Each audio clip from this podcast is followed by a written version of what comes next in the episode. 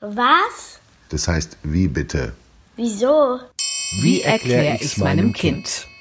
Was beim Klimagipfel passieren müsste, damit die Katastrophe nicht passiert, von Joachim Müller-Jung. Die Jungen wollen durchstarten, die wenigen Alten, die das Sagen haben, bremsen. So läuft das zurzeit auf dem Klimagipfel von Madrid. Und es ist nicht die erste Klimakonferenz, die genau so abläuft. Nur ist diesmal die Kluft zwischen Hoffen und Bangen besonders krass.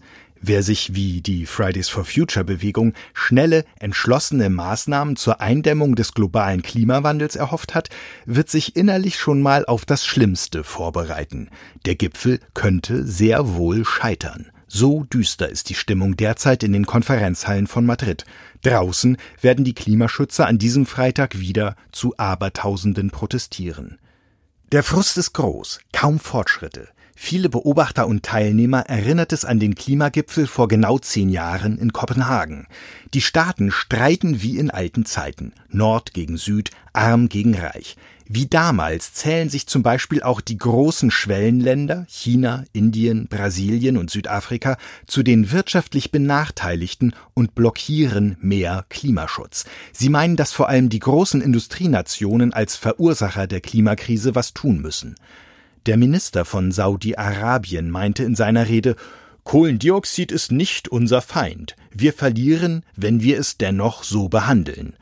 Dabei hat Saudi-Arabien wie jedes andere der 190 in Madrid vertretenen Länder den Pariser Klimavertrag mit unterschrieben. Und der sagt, möglichst schnell runter mit den Kohlendioxidemissionen und zwar so schnell, dass sich die Erde im Schnitt nicht viel mehr als 1,5 Grad über das Niveau von vor 170 Jahren erwärmt.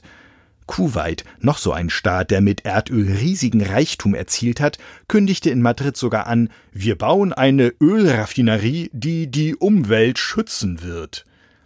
Es wird also wieder viel für die eigenen Interessen gekämpft.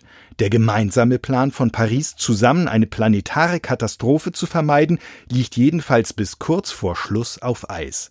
Nicht einmal auf Regeln für den Pariser Klimavertrag, die Hausaufgaben der Verhandler, konnte man sich bislang einigen.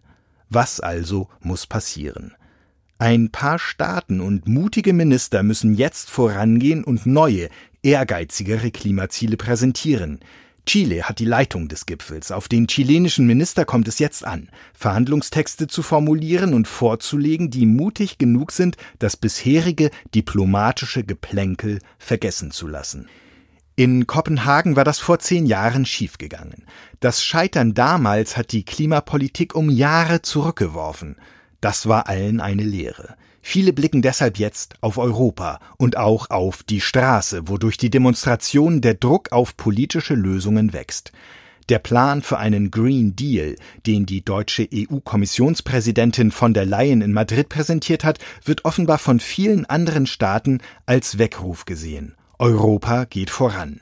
Wenn es das neue Zeitalter ohne klimaschädliche Emissionen spätestens bis 2050 einläuten will, muss rasch ein gigantischer Umbau passieren. In der Industrie, in Energieunternehmen, beim Verkehr, beim Konsum, alles muss in umweltschonendere Bahnen gelenkt werden. Und es muss sich lohnen.